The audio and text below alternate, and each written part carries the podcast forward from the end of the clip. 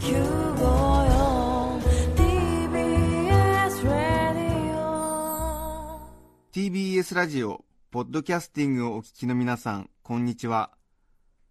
安住紳一郎の日曜天国、アシスタントディレクターの中山一輝です。日天のポッドキャスティング、今日は108回目です。日曜朝10時からの本放送と合わせて、ぜひお楽しみください。それでは、8月9日放送分、安住紳一郎の日曜天国、番組開始から10時17分までの放送をお聞きください。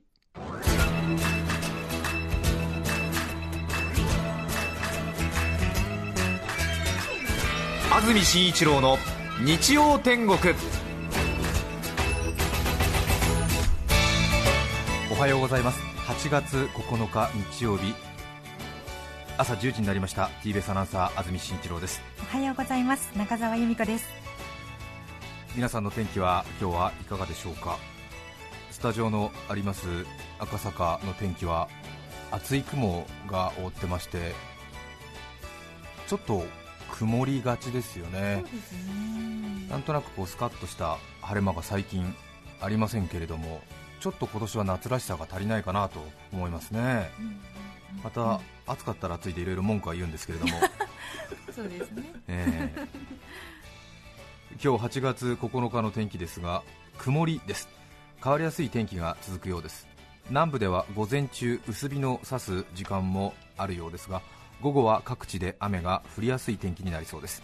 北部は霧雨で夕方からまとまった雨に。ところにより雷を伴った雨。南部も夕方以降はにわか雨に注意が必要のようです最高気温は30度前後湿度が大変高く蒸し暑い一日になりそうです。今スタジオにあります寒暖計には気温が28度湿度が75%風は1.6メートル、えー西南西の風に出てますね。と出てますね、はい。まあ、ちょっと16方位で読んでみたものの西南西と言われたけれども一体どっちがどっちかっていうのはちょっとありますが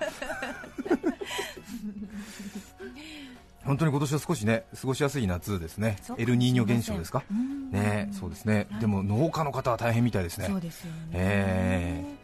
私も先日実家のあります北海道の両親と少しちょっと電話をしたんですけれども、どうやら北海道の作物がかなり壊滅的な打撃を受けているようで、ええ。小麦やら野菜類がなかなか実をつけなくて困っているというような話題が、ええ電話口から聞こえてきましたけれども、そうなん野菜が高騰してますね、え関東でも皆さんスーパーなどでちょっとびっくりしてるんじゃないかなと思いますけれども。やっぱりこれだけ寒いとなかなかね作物も育たないということで、ん。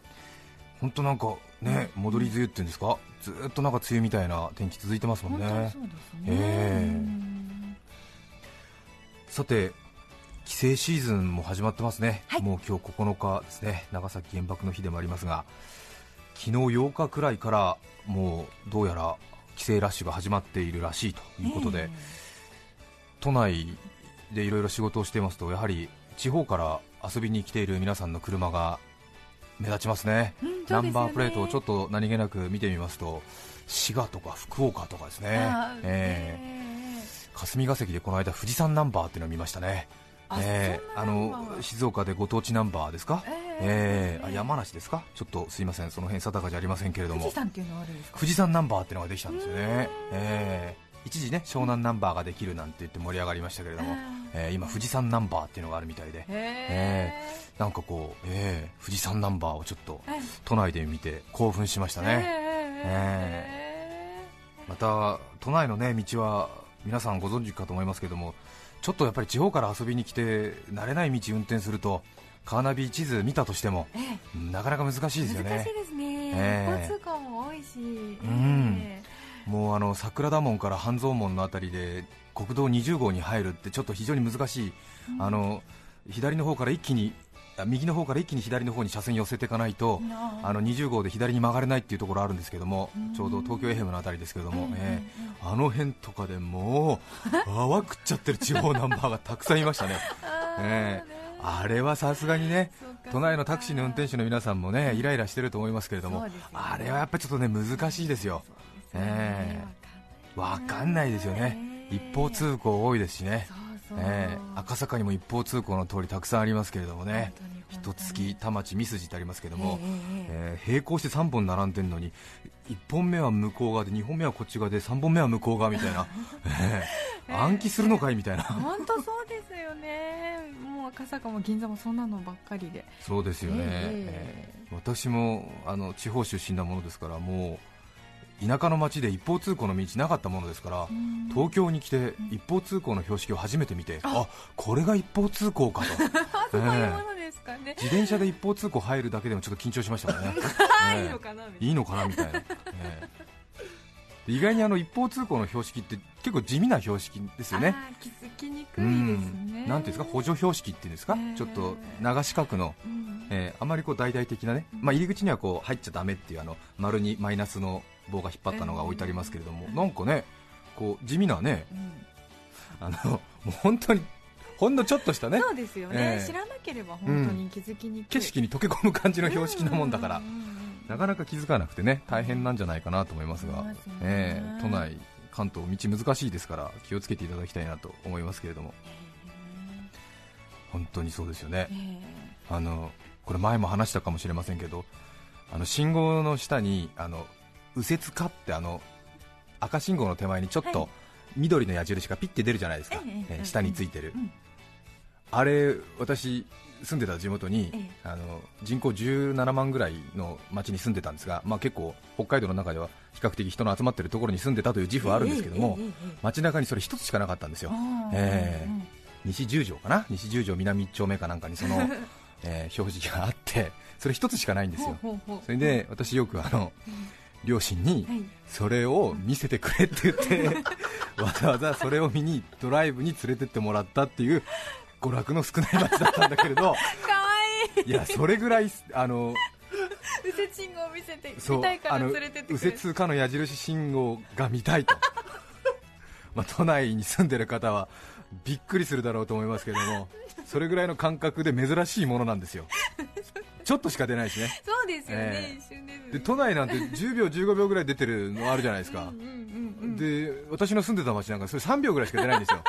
あれは多分市民にそういう信号があるっていうことを認知させるための信号だったんじゃないかぐらいに思うんですよ、もう本当ちょっとパッパッってなくなる、ええ、行って行ってっていう2台ぐらい溜まったのを生かすためのあれなんですけどね、だからなんかあの緑色のね、あのなんていうんですかこう黒いねあのランプに緑色の矢印がバッて出るうん。あの瞬間が妙に興奮してね、赤なんだけどいいんだよ赤なんだけどいいんだみたいなそういうなんか、うん。ええ。特権階級的な喜びがね。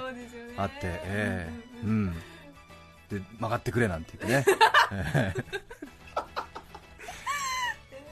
それで18歳の時に東京に来たらもう矢印信号なんて腐るほどあるじゃないですか、すねえしかもすごい複雑な交差点になると、こう信号が3つ赤、黄色、緑とある下にはい。矢印がそれぞれええ。3つ出る信号なんかがあって、ええ。ええ。でなんだこれはと、ええと。大盤振る舞いだな矢印がと。すごいなと思って。いまだにちょっと好きなんですけどね。矢印信号は。ねえ。うんそう。あと黄色の矢印信号を見た時にももうえそれは何でしたっけ？あこれはちょっとあれですね。え 皆さん私の 矢印信号の情熱のあまり遅れを取りましたか？黄色の矢印信号ご存知ないですか？ええわかんないです。教習所に4回通いまして学科試験の王子様と言われた私は即答できますよ。緑色の矢印信号はまあ車のね、まあ、右折か左折か直進かという場合もありますけれども、まあ、大体は右折かなんですけども、えー黄色の矢印信号っていうのがあるんですよ。ええ都内にありますよ。あそうですか、えうん。これは何だと思いますか？まあプロのドライバーの方とかねちょっと詳しい方はすぐお分かりじゃないかなと思いますがあとは、えー王子とか巣鴨とかえー箕輪橋とかうん。えー早稲田の辺りに住んでらっしゃる方はお分かりになるかもしれませんが、えへー。え黄色の矢印信号は路面電車は右折かなんですよ、えー路面電車だけが、えー進むことのできる信号が黄色の矢印信号というのが出るんですよね、えー学科試験にも出ると思いますよ。そうですかね、教習所に夏休み通ってる学生の皆さんはい覚えておいてもいいんじゃないでしょうかそうね、ですね、えそうね、ー仮面の場合は100点満点中90点取らないと、えー効果測定に移れませんので、えーご注意いただきたいなと思います、よく覚えてます、えー私あの教習所に4回通ってるんですよ。伝説の、伝説の、えーすごいんですよ、えね。ーすごいんですよ。第一段階のプロって言われてるんですよ。すごいんえ それはあの優秀じゃなかったからじゃなくて忙しかったからなんですよね。えそうなんです。あのちょっとうんうん。自動車運転免許を取るのがちょっと遅くなりましてえええ初めて教習所に通おうと思ったのが22歳の時なんですよね。うんうんうんうん、ええ。それでえ大学生。そうですね学生の時ですね、で川口にある地産自動車教習所っていうところにあちょっと名前出しちゃったんでちょっとこの後の話の展開が変わってしまいますが。まあいいか、そうかいろいろね、え気配りが必要になえっちゃいうですよね、ええ。失敗した。名前出さなければ堂々と話してたんだけれども。まあ、とある事情によりましてそこをですね、えー途中退所したわけですね、ええ。まあ、その時点で風変わりな人間だなというところあるんですけれども、えー途中退所いたしまして、えーその後ちょっとあまり、まあね、あの一人暮らしなものですから当然車などは買えませんから、あの必要にも駆られずそのまま過ごしてで社会人になった頃にちょっとねあのドライブというものでも行ってみたいなとか サービスエリアでフレンチドッグを食ってみたいぞとかそういう気持ちになりまして次25歳の時ですね、えーまた今度新たに、えー慶応自動あまた名前を出してしまいましたけれども 行ったわけですよ。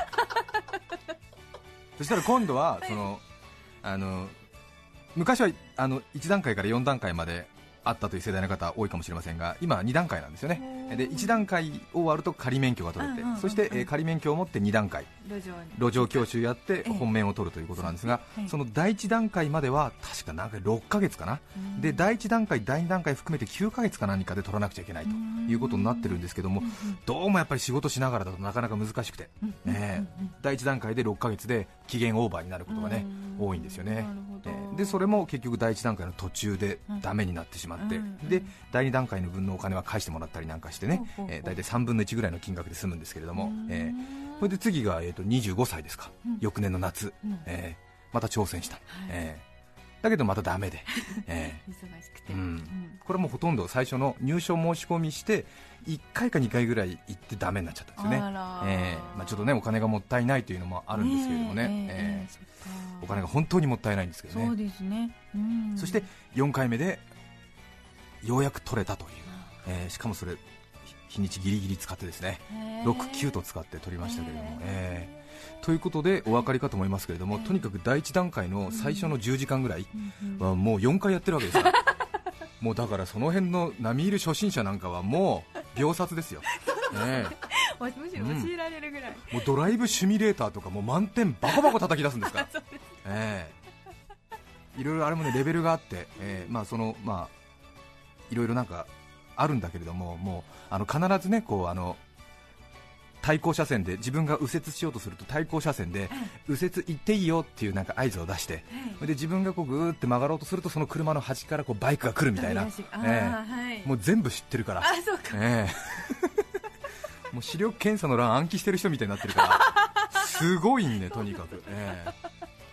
それであの安住さん、はい、右折してくださいって言われて、はい、右折します、あでもあのすみません、バスの陰からバイク二輪車が来る恐れがありますから、私は右折しませんみたいなこと言っちゃって、もう授業台無し、ええうん、授業台無し、そうですえ先生びっくりだ。え先生びっくりみたいな、はい。ええことがありますよね。ね。ええ。はい。はい。うん。ねうん教習所通ってる人多いですよね夏休みだから。いやいやいや今。はい。ちょっと今言いながら恥ずかしくなってきましたけど とにかく第一段階がもううますぎて、ええもうなんか教習所内でタクシーの運転手みたいな感じになるんですよね、ええ。横にね先生が座ってくれるんですけども。はいじゃあ直進してくださいみたいな。はいわかりました。はい突き当たり右はいわかりました。みたいな。はいじゃあ3番の角右です。はい右っつって。はい、うん。はい、着きました。みたいな。本当だ、はい。スムーズ、はい着きました。指導の必要ない。指導の必要ないみたいな。ね で学科試験があるんですよね、えーで学科試験ももうすごいもう細かく、えー暗記しまして、えー満点を叩き出しておりました回で取れよという話ですが それで王子様の異名をそこで、え そうでしたか。ー、すごいんですよ、えーあの S 字クランクとかあるじゃないですか、ええええ S 字クランク私バックで抜けてたんですから、え？ーえ。そんなことやらせてくれませんよね。ーやらせてくれないんですけどね、ええ。ーあのなんか二種免許の時だったらあるのかな？なんか二種免許の時はちょっとね S 字がね難しくなるらしいんですけど、えーで一人で教習所内でうん。S 字をバックでやったりとかですね、えー。えーさせてくれたんですね。させてくれたんですよ、うえん。ーで L 字のクランクもグーッつってもうバックでうーってやってたんですよね、うん何だったんでしょうね あの月日は。へ話がナイル川のように蛇行しましたが。渋滞にね巻き込まれている方もいらっしゃるんじゃないかなと思いますが、ね私も一昨日かな千葉湾岸道路幕張のあたりで渋滞に遭遇しましたけれども昨日は東名高速道路静岡県吉田インター53キロ。53キロですからね、東北自動車道栃木インター52キロ。中央自動車道神奈川県藤野パーキングエリア付近では朝7時55分に43キロ。あーもう辛い。うん。暑いし、ですね。はい。朝7時55分に43キロの渋滞に遭遇した日にはえー。軽くね家族内揉め事多発みたいな。ですよね。お父さんが朝早く出ようって言ったから。とうん。か言って今日も各所混みそうですけどもね。やはりあの ETC 割引ですか。ね全国どこまで行っても1000円やはりこれが効いているらしいということで私もその湾岸道路で渋滞に巻き込まれた時はその料金所渋滞があって ETC のレーンとその一般の現金で払うレーン分かれてるでは分かれてるんですけれども ETC のレーンだけ混んでるんですよね。わかります、そうそうもう天国と地獄ですからねそれね。ね間違っちゃうとね。うん ETC の方だとその ETC 割引で1000円ですけどもうん。一般の方に並んじゃうと、まあ、そのままで現金でね4000円、5000円請求されますからもうクイズハイアンドローみたいな感じで 絶対ここは譲れないみたいな感じでみんな ETC のレーンとかにずーっと並んでて。もともとねこう渋滞緩和のために作られた ETC ですけども 今や渋滞の原因になっているという見事なねじれ具合。さらにはその景気回復の秘策中の秘策と言われたこの ETC 割引1000円。一方で CO2 の削減問題はどうするんだみたいあな本当ですよね、マイカーではなくて公共交通機関を使いましょうみたいなね。そういうエコ族のなんていうんですかね金を全くこう元に戻してしまうような。そうこちらも見事なねじれ具合。そう環境問題と経済活動はやはり同列にはなし得ないのか、うん、でもね本当に今日本が抱える大きな問題の中心メンバーですかね。環境問題と経済対策景気回復。でもやっぱりこれはこの両輪は同じシャフトでは回りきらんなということを私は渋滞の真ん中で考えておりましたけれども。ね。物を大事に使おう。されど消費は旺盛にみたいなね、そうなんですよね、うん、電気は大切にでも使ってねみたいな、えーそうなんですよね。このジレンマに正直疲れてる人多いですよね多分ね。あーですね、高速じゃなくて全国 JR 私鉄どこまで行っても1000円乗り放題とかやったら楽しいかもしれませんね。そうですよね。うん。青春18切符どころの騒ぎじゃないですよね、えー行っちゃいますよね、はい。えーグリーン車ご利用の方は割増10円みたいなそういうなんか、えー え？グリーン車に10円で乗れるの？みたいな。ね8月9日放送分安住紳一郎の日曜天国10時17分までをお聞きいただきました。今日はこの辺で失礼します。安住紳一郎のポッドキャスト天国。夏夏夏夏ココナッツ IIIIiPod ポッド。キャスト組を今から私は2つの事実を伝える。1つ今月23日30日は関東地方の聴取率調査週間だ。2つ今はお中元の季節だ。私はこの2つの事実を事前に伝えておく。954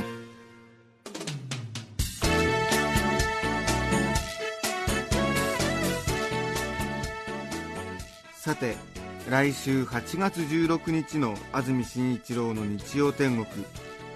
メッセージテーマは「アイスの思い出」ゲストはジャズシンガーの伊藤紀美子さんです。それでは来週も日曜朝10時 TBS ラジオ954でお会いしましょう。さようなら。安住紳一郎の「ポッドキャスト天国」これはあくまで試供品皆まで語れぬポッドキャスト。ぜひ本放送を聞きなされ。TBS ラジオ954ぼー